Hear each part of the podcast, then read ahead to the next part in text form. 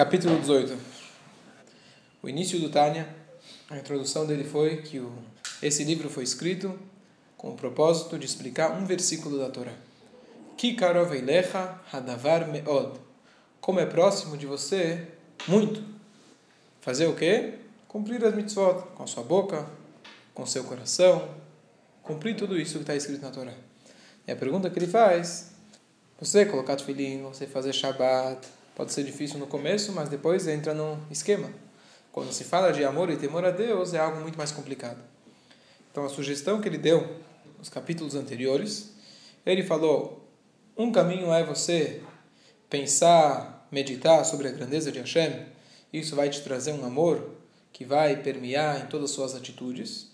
Número dois, se você não consegue fazer surgir esse amor, você vai sentir no coração, mas pelo menos você cria uma convicção intelectual aonde você muda as suas atitudes, você muda as suas convicções, mesmo que você não sente isso por completo, mas isso é considerado Hashem, Akadosh Baruch Hu Deus junta a sua convicção com a sua atitude, e é como se fosse que você teve um sentimento completo naquelas atitudes, e você se convencer, você estar convicto intelectualmente, você já pode chamar isso de um amor Hashem, e essa é a segunda opção que ele deu para gente capítulo 18, ele vai dar uma terceira opção.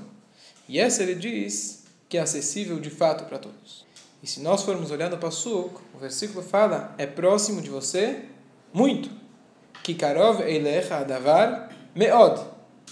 Então, quando você chega em assuntos intelectuais, na qual a gente falou no último capítulo, que todo mundo consegue pensar na grandeza de Deus.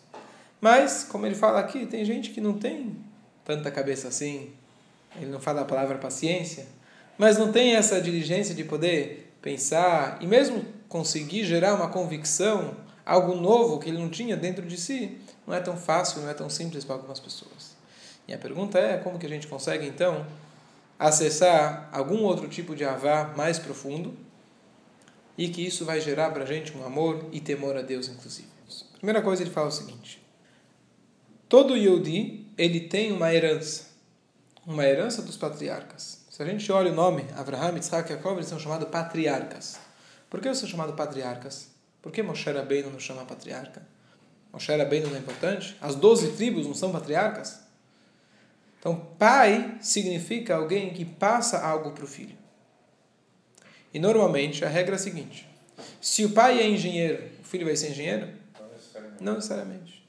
Se o pai é médico, o filho vai ser médico? Tem mais chances. Mas nem sempre acontece. O que pode acontecer? Se o pai tem um certo dom para uma certa área, pode ser que algum dos filhos ou netos vão herdar aquele dom. Mas, para ele poder exercer aquele dom, ele vai precisar ser educado. Olha, minha filha, quando for, você vai ser grande, quero que você vai ser um grande advogado, um grande médico.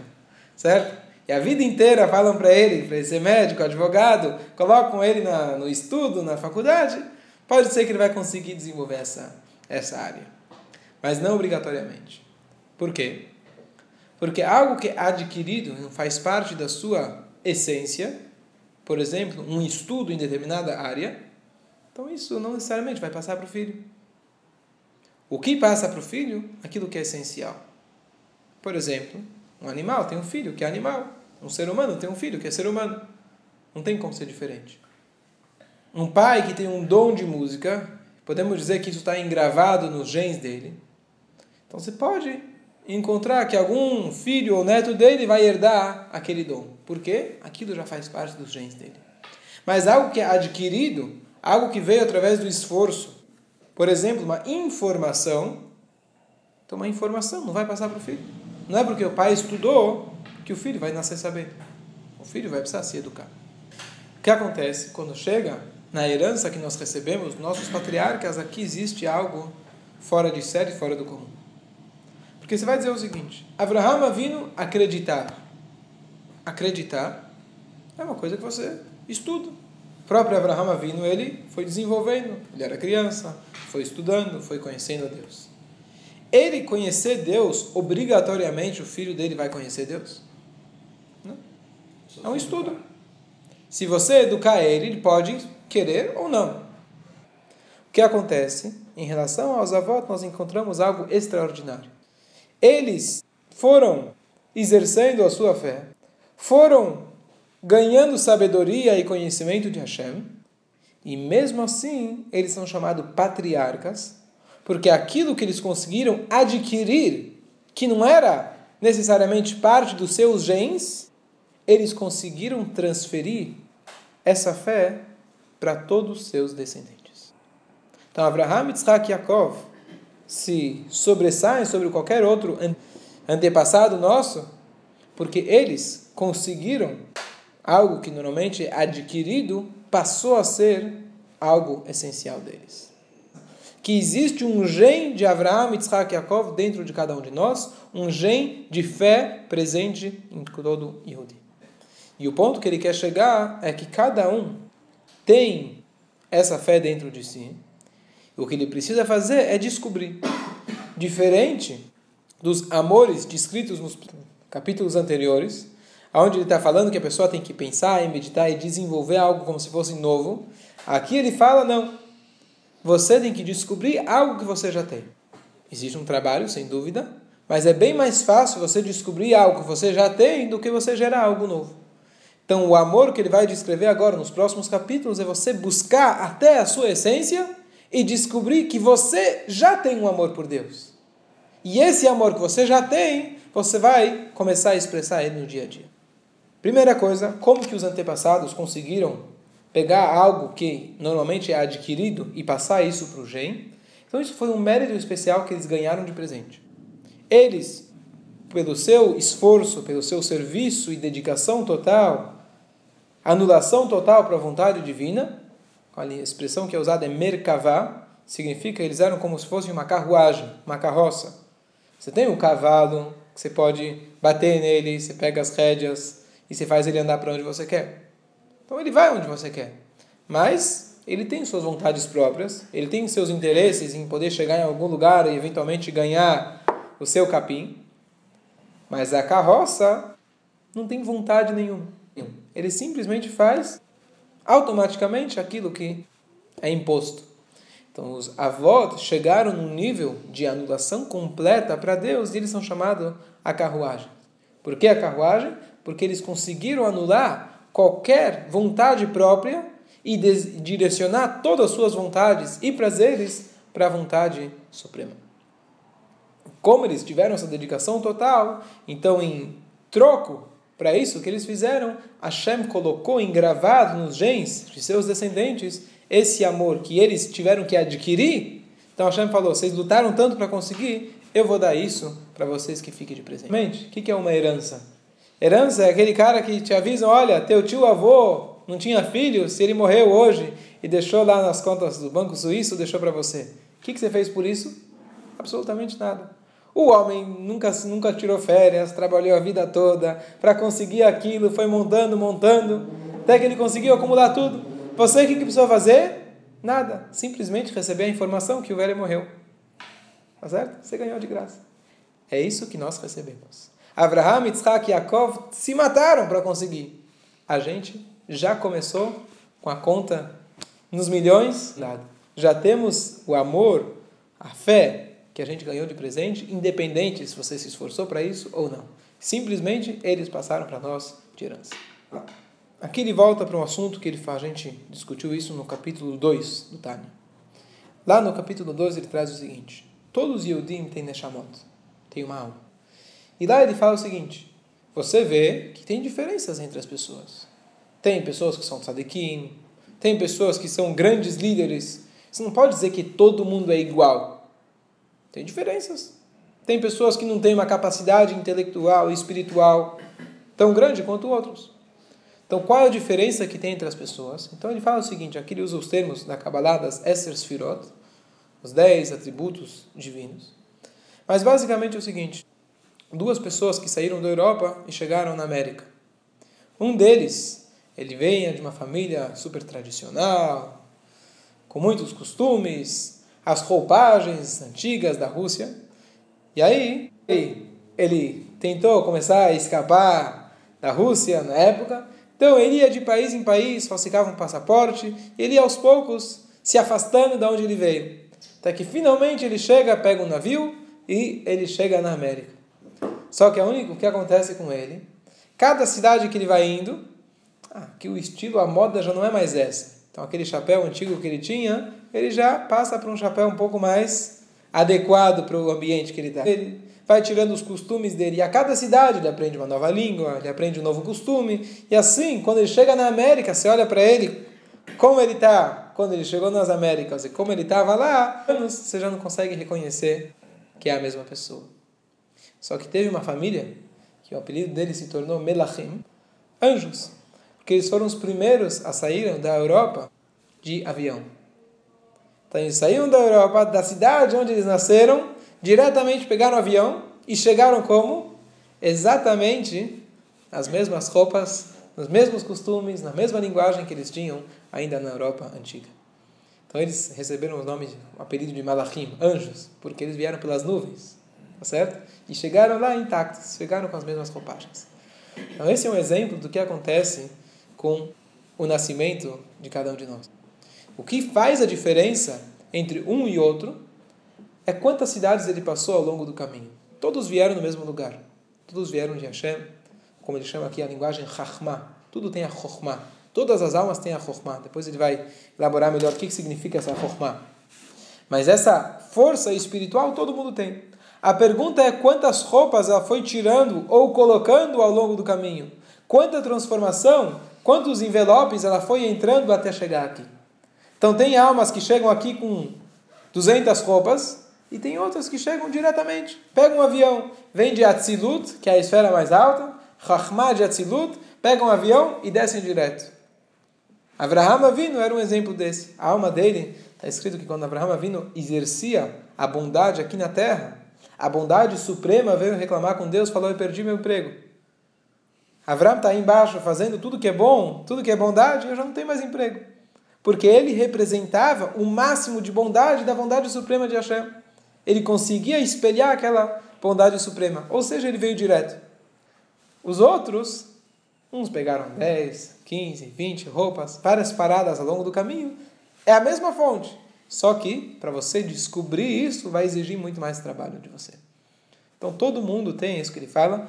Todo mundo, se a tua alma veio do nível mais baixo, que se é chamado Malchut de Asiá, mesmo assim, dentro daquele Malchut de Asiá, tem outro nível, que dentro dele tem outro nível, e no fundo, no fundo, no fundo, todo mundo na essência tem esse ponto de Chokhmah.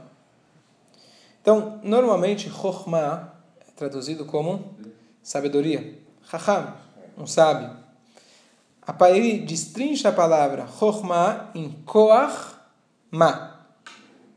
Chokhmah, Koach, força, Ma, o que?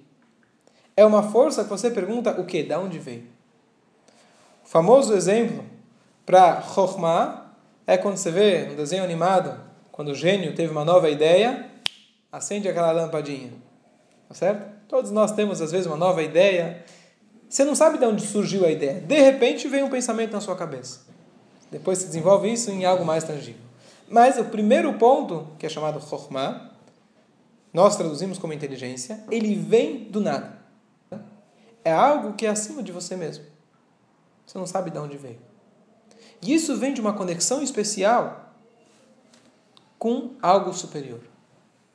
E é nessa Chokhmah, nessa força, é lá que nós temos, através dessa Chokhmah, que nós temos o elo com o infinito. E todo mundo tem essa Chokhmah. Todo Yehudi tem essa Chokhmah, independente do seu nível espiritual. E o que, que significa essa Chokhmah? Então, tem coisas que a gente parte da lógica. E tem coisas que a gente tem uma convicção natural que você não sabe explicar. Por exemplo, chega um Yehudi ele quer fazer uma pesquisa. O que, que ele faz? É o seguinte: ele manda alguém, um amigo dele, fala, vai lá na igreja no domingo. Tá bom? Chega lá, casa cheia, chega para um dos fiéis e pergunta, me fala uma coisa, o que, que você veio fazer aqui? Tá bom? Você é cristão? Falou sim, sou cristão. Você acredita? Claro que acredito. Eu venho todo domingo, trago minha família. Bom, você acredita em Deus? Claro que eu acredito. Em Deus, no Filho, etc, etc. No Espírito. Ok. Você contribui com a sua, com a sua instituição? Falou, claro. Eu me sinto bem contribuindo. Eu acredito na, na força do bem. E assim por diante. Ok. Depois você vai para uma sinagoga no dia do Yom Kippur. Imagina o seguinte cenário. Você vê lá, você encontra aquele Yodi e está com um marzor de ponta cabeça fechado na mão. E você pergunta para ele: Você acredita em Deus? Não me faz pergunta complicada, eu não sou rabino. Mas você é religioso? Você vem aqui sempre? Não, que isso. Eu não sou religioso. Se você soubesse o que, que comi hoje de manhã, nem te conto. E o que, que você está fazendo aqui? Oh, como? Hoje é um Kippur. O que ele respondeu? Gurnish. Se você não acredita, se você não sabe se acredita, não sabe o que você está fazendo aqui. Por que você veio na sinagoga no Yom Kippur? E aí Yom Kippur, é óbvio que eu tenho que vir. Tem que vir por quê? Se você não acredita, por que você está aqui? Qual é a lógica? Um Yehudi normalmente não sabe explicar por que ele está aqui. É Yom Kippur. Por que você dá de cá? Muitos vão falar porque é o certo. É o certo por quê? Não sei, eu faço. Eu acho que é bom. Você acredita na tzedakah, você pensa, eu faço. O que, que a gente vê? Esse é apenas um exemplo. Que cada um de nós tem uma conexão. E essa conexão é muito superior a qualquer explicação que você for dar. Porque a tua conexão é algo de cima. É um chamado de cima. É um koach é uma força do nada. Você não sabe de onde vem. Você foi na sinagoga. Você vai. Então muitos vão dizer, bom, tem gente que não vai no Yom Kippur. Boa pergunta. Mas primeira coisa, vamos tentar analisar aqueles que sim vêm no Yom Kippur. Se você não vai o ano todo, se você não acredita, o que te faz ir no Yom Kippur? Qual é a lógica? E mesmo aqueles que por algum motivo não vão no Yom Kippur, você pode encontrar que existe algum ponto que para ele pega. Talvez no Yom Kippur.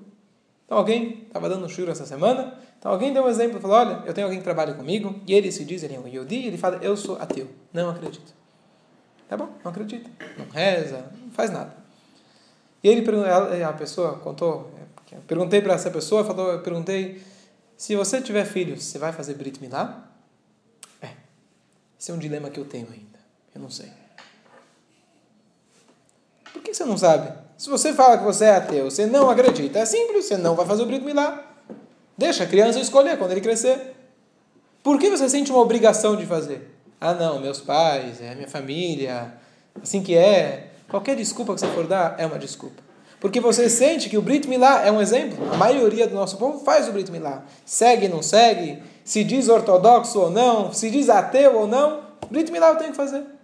Anos atrás eu tinha uma pessoa que visitava todo mês, toda semana, oferecia constantemente para ele colocar o tefilim, ele falou, não, não acredito nessas coisas, não quero, não sei. A gente não desistia, porque a gente sabe que todo Yodi tem esse Rahman, tem essa conexão. Então você investe. E um belo dia estava chegando a festa de Hanukkah, eu fui lá oferecer para ele, você tem já as velhinhas de Hanukkah? Ele vira e fala, como assim? Você já viu algum Yodi que não acende velas de Hanukkah? Tão lógico, tão óbvio, mas é claro que eu acendo. Para ele é a vela de Hanukkah. Para um é o Yom Kippur. Para outro é o Milá. O ponto é que a gente volta para o início do Tânia, que nós temos duas almas. Nós somos bipolares, esquizofrênicos. Você não sabe explicar, mas você tem uma força, uma ligação que você não tem uma lógica para isso. E isso todo Yehudi tem. Ao ponto que ele começa a falar sobre o assunto de Messirut Nefesh. A força que a gente, se formos olhar na história, onde muitos Yehudim entregaram suas almas pelo judaísmo. Diferente de outras religiões e linhas e seitas, onde as pessoas também morrem pela causa, mas normalmente quem morre pela causa é o mais adepto, o mais fanático. E nos Yehudim você vê que não necessariamente os mais fanáticos exclusivamente eram aqueles que morriam por ser judeus. Eu sou um judeu e eu não vou negar. Eu não vou fazer idolatria, não vou aceitar outra religião. Tá certo, no meu dia a dia eu tenho muitas, muita coisa para fazer ainda, mas eu não vou abrir mão da minha fé, não vou abrir mão de ser judeu. Então aqui é uma das demonstrações de que todo Yehudi, ele tem essa alma, ele tem essa conexão, e essa conexão, mais do que tudo, ela é acima da lógica. Você pode até ter desculpas e explicações, mas a essência é que você tem uma conexão, igual aquele primeiro ponto da Chokhmah, que vem algo na tua cabeça, você não sabe explicar de onde veio, nós temos uma conexão acima de nós mesmos.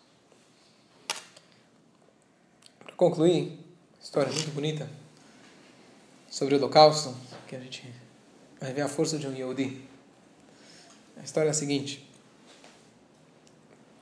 Dois anos atrás, num, num hotel em Miami, Lá tem um, um negócio bem legal que eles fazem, que eles se juntam, o pessoal fazem uma sinagoga dentro de um hotel, e eles fazem, chamam vários rabinos palestrantes para passar o Rosh Hashanah e Yom Kippur. E assim você vai passar o Rosh Hashanah fora de série. Imagina, você tem Hazanim, você tem palestrantes conhecidos mundialmente, e as pessoas então se reúnem para ter um Rosh Hashanah inspirado. Já foi? Não, não mas, mas já ouviu falar. Bom, então, eu vi de um dos rabinos que ele é, foi convidado lá para dar as palestras. Então ele contou o seguinte: um belo dia, Rosh Hashanah, quando chegou a hora dele dar um dos discursos dele, auditório lotado, 300 pessoas presentes, e antes dele começar, se levanta um senhor de 83 anos e fala: Rabino, antes do senhor começar, você me permitiria falar por três minutos? Fala, claro, pode falar. Aliás, se você quiser falar por mim durante os 45 minutos, uma hora que eu tenho a falar, está convidado. Não, três minutos. Ele falou por 40 minutos. A Rabino falou, não fiquei surpreso. Mas aqui segue, aqui é a história que ele contou. Ele falou o seguinte: 1944, eu estava em Auschwitz, eu tinha 15 anos. Faz a conta depois, a idade dele. Eu tinha 15 anos em Auschwitz. E, Deus nos livre, no além, minha família foi levada para o campo e a gente passou por aquela famosa seleção. Minha mãe, minha irmã foram selecionadas para ir para a esquerda, câmera de gás. E eu e meu pai, como a gente era um pouco mais forte, a gente foi selecionado por enquanto para trabalhar. Ok? Naquele mesmo dia, minha mãe e minha irmã foram embora Hashem vingue o sangue deles. E, de repente, chega alguém, chega um oficial e vira para o nosso grupo e fala: Alguém aqui sabe falar cinco línguas? Ele falou a língua que ele precisava: alemão, francês, húngaro, etc. E eu sabia, eu levantei a mão, falei: Eu. Ele falou: Isso salvou minha vida. Então, logo me pegaram, me transferiram para um outro lugar, que era um campo onde estava recebendo os ciganos. E para poder se comunicar com eles, precisava de, de mim. E eu fui encarregado de dar os mantimentos. Eu tinha a chave da cozinha, tal chamada cozinha, onde era servida uma sopa que estava mais para lama do que sopa, e onde eles recebiam a ração de pão que estava mais para pedra do que pão. Mas essa era a minha função. Tá bom? Uma noite, às 10 horas da noite, eu estou lá no meu quartinho, e de repente alguém bate na porta. Eu abro a porta, eu vejo na minha frente um senhor, um homem, de barba, e o nome dele era Azriel Maislish. Ele, antes de ser preso, já era conhecido como um rabino muito respeitado, um Ish Kadosh, uma pessoa destacada, uma pessoa santa. Ele fala assim, Rebbe, o que, que eu posso te ajudar? Ele fala, Veist, as morgen bei Nacht, e Sukkot. Você sabia que amanhã à noite é Sukkot? Ok. Que diferença vai fazer aqui se é Sukkot ou não é Sukkot? Ich darf lechem mishne zu essen. Eu preciso de lechem mishne, duas halot, dois pães, para poder comer na Sukkot amanhã. Eu falei para ele, vocês sabem que para mim dá uma cota a mais para alguém de pão ou de sopa, não é que vai custar minha vida. O meu supervisor me advertiu, quando eu fui encarregado dessa função, de que se eu desse uma migalha de pão para qualquer pessoa, ele iria me torturar, membro por membro do meu corpo, até eu morrer de dor. Não posso te dar as ralotas. Mas me fala uma coisa: comer no açúcar? Aonde você vai comer no açúcar? Aqui, em Auschwitz. Bom, o homem falou: Eu preciso de duas ralotas. E eu vou te falar. Quem sabe, quem está por dentro das informações, as câmeras de gás estão funcionando 24 horas por dia e já não tem mais espaço. Então, eles não têm onde colocar os novos prisioneiros que estão chegando. Então, o que, que eles fizeram? Aqui eles colocaram o pessoal para trabalhar, para juntar vigas de madeira, para fazer um tipo de alojamento, um tipo de cabana para colocar os novos prisioneiros estão chegando enquanto não abre espaço do além. Então, dentro dessas vigas, eu estava andando pelo campo eu vi eu vi um espaço entre duas vigas, um espaço pequeno. Eu consegui um pouco de galhos para fazer os rach, eu joguei lá por cima, e lá nós temos uma sucá, a menor sucá possível, kasher pela alahá, essa é a minha sucá. Me dá, por favor, dois, dois pães. Falou, não posso, não tem como. Falou, não se preocupa. Eu pego sozinho, você me fala onde está, ninguém vai saber que foi você, fez todo o plano, ele falou, o menino chegou e falou, olha, eu não posso te dar, mas eu te dou com uma condição. Falou, qual é a condição? A condição é que você me prometa que você vai vir aqui amanhã à noite me buscar para nós irmos juntos até essa açúcar e comer. E o senhor Rabino fala, Ingale, meu querido filho, não faça isso para você. Em Auschwitz não precisa de sucar. E o menino fala, em Auschwitz não precisa de ralar. Você quer as halot? Me promete que amanhã à noite você vem me buscar. O rabino viu que não tinha jeito, ele prometeu. Dia seguinte, o rabino chega, o menino consegue para ele dois pães. E na noite de Sukkot, 1 de outubro de 1944, os dois um rabino com um jovem de 15 anos, sentam na menor sucá do mundo, dentro da maior fábrica de mortes da história da humanidade. Auschwitz, 1944. Logo a guerra termina e os dois sobrevivem. Continua contando aquele senhor.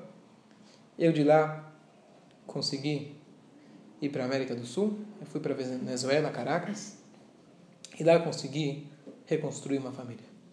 Me casei, tive filhos, e os anos foram passando, consegui uma boa parnassá, e assim eu estabeleci minha vida. Conseguimos estabelecer famílias semi-normais. Quanto que dava para reconstruir uma família normal com tantos traumas e quantas, quantas dificuldades que a gente passou. Mas a gente seguiu adiante. E ele conta que anos depois ele é convidado por um amigo para ir para um jantar. Vem jantar comigo. Lá onde é? Olha, tem uma visita especial que veio dos Estados Unidos, um rabino. Ele veio aqui coletar fundos para a sua instituição. E ele está fazendo um então, os amigos estão juntando, fazendo um jantar, e ele vai dar uma palestra falando do Torá. Então eu queria que você viesse comigo. Ele falou, sim, por que não? Vamos lá. Eles foram lá, e está lá um rabino chamado Rebazriel Maislish já um senhor de idade. E ele vira para o público e fala: Olha pessoal, eu queria compartilhar com vocês uma das minhas histórias, mas essa história mostra que é um judeu. Olha a força de um Yudi. E ele conta: Eu estava em Auschwitz e eu queria fazer a mitzvah de Sukkah. E eu descobri que tinha um jovem judeu que cuidava da cozinha de 15 anos. E ele fez uma condição comigo em vez de pedir qualquer barganha que ele poderia pedir, que ele sabia que eu ia eventualmente conseguir para ele, eu faria de tudo para conseguir minhas calotas, o que ele pediu para mim foi, a condição que ele impôs foi que eu prometesse para ele que a gente coma juntos na açúcar. Coitado, falou o Rabino, com certeza ele morreu por lá.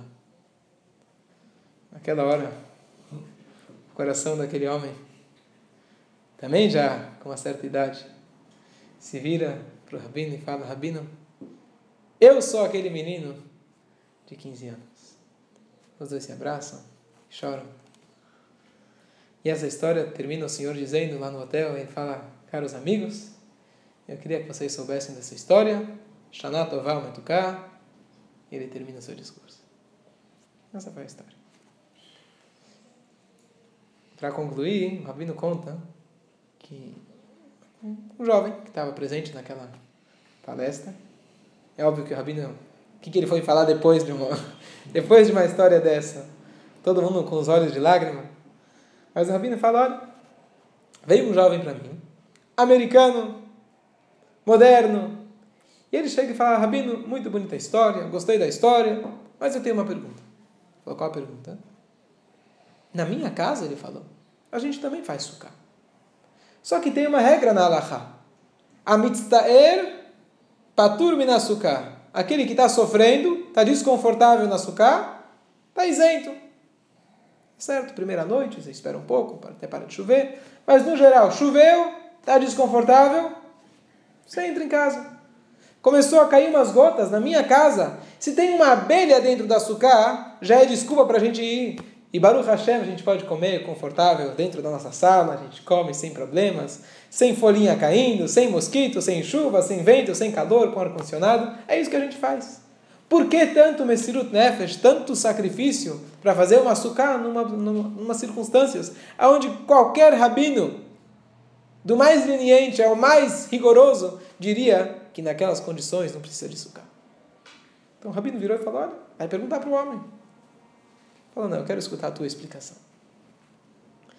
E o rabino fala: olha, como eu vou explicar para um jovem mimado, americano, onde está acostumado, que ele levanta um dedo, ele já tem tudo o que ele quer na palma da mão dele, compras, bens materiais, uma vida completamente de luxo. Você vai explicar para eles um conceito como esse. O Rabino falou, eu parei, pensei, falei, será que eu dou um exemplo para ele do Mickey Mouse? Que que eu vou, como que eu vou explicar para ele? Até que ele pensou e falou o seguinte: Imagina a seguinte situação. Antigamente, quando pais falavam não, era não. Hoje, quando pais falam não, significa sim, você deve, você pode. Mas imagina anos atrás, onde os pais tinham uma autoridade e os, os filhos sabiam o que significava respeitar os pais. E você, jovem, conheceu uma menina. Conheceu uma menina que você se encantou por ela, mas os seus pais não aprovavam ela. Não gostaram da cara dela, não, não, não acharam que é para você. Mas você ficou com aquilo na cabeça. Teu pai falou que não, é não. Você tem medo, imagina, vai sair de casa. Bom, sai no noticiário que em duas semanas vai ter um dos piores furacões da história. Ninguém sai de casa. Façam compras para três dias e as pessoas se preparam para três anos. Ninguém sai de casa, vai ser aquele dos piores. Vai ser uma loucura. Fiquem dentro de casa, não saiam de jeito nenhum. Imaginem. Escolas fechadas, trabalho, lojas, tudo fechado. Um dia antes, todo mundo se tranca dentro de casa, com comida, provisões, prontos para encarar mais um furacão. Naquela noite do marcado furacão, você pensa: se eu tenho uma oportunidade de sair e ninguém vai suspeitar que eu saí de casa, é hoje. Você manda uma mensagem para o celular da menina e você fala: Vamos se encontrar, que hoje é a única chance. Você sai de casa, pega um casaco, na noite que não tem ninguém na rua, a polícia avisou, a televisão advertiu todo mundo, e você sai de casa no meio da noite, onde está marcado para ser um dos furacões mais fortes da história, e você se encontra com a moça por três minutos. Mas você vira e fala para ela: olha, não sei se a gente vai sobreviver e conseguir voltar para casa. Mas that's life. Essa é a vida. Valeu a pena para a gente estar tá aqui três minutos juntos, mas todo esse essa essa coragem valeu a pena por esses minutos que a gente passou junto. Disse o rabino. Esses dois estavam passando pelo maior furacão da história, o Holocausto. E é nesses momentos que se desperta uma paixão, por incrível que pareça, mas nesses momentos desperta aquela koachma, aquela força do Messirut Nefesh, do alto sacrifício que todo Yehudi tem. um menino de 15 anos ou rabino. Eles se despertaram e falaram: vale a pena que seja nosso último sucot, que seja para a gente comer, talvez por 15 segundos dentro da açúcar, até que alguém descubra que a gente esteja lá. Mas vale a pena por esse momento de conexão. Eu sou Yehudi, eu estou ligado com Deus, e vale a pena. O resto é o resto. Furacão, não me importa. Isso que significa a força do Messirut Nefesh. Hoje em dia, a gente não passa por esses testes, Baruch Hashem, no dia a dia. Mas o que o Alter Rebbe vai falar no próximo capítulo, que a gente tem que se lembrar dessa força. Essas histórias nos incentivam, nos lembram que cada um de nós tem essa força. Religioso, não religioso, ortodoxo, todos os nomes que você for inventar, não muda a essência do Yehudi. A essência do Yehudi é que ele tem essa força de Messirut Nefesh. Quando ele é ameaçado, quando ele é colocado na parede, ameaçado de morte por ser Yehudi, desperta aquela força onde ele fala: Eu sou Yehudi. É verdade, pela Allah eu estou isento, não tenha dúvidas. Mas a minha conexão com Deus é superior a qualquer coisa. É superior à lógica e até superior à lógica da própria Torá. Onde a Torá chega e fala para você: está isento do açúcar. Claro que está isento. Mas Messirut Nefesh significa você ir acima da lógica. Você não tem uma explicação. Eu sinto que é isso que eu preciso fazer. Se esses dois fossem perguntar para qualquer rabino, preciso comer açúcar, qual seria a resposta? Você está doido? Mas Messirut Nefesh significa esse elo que nós temos com Hashem. A gente possa aplicar isso no dia a dia, se Deus quiser, na próxima aula a gente continua.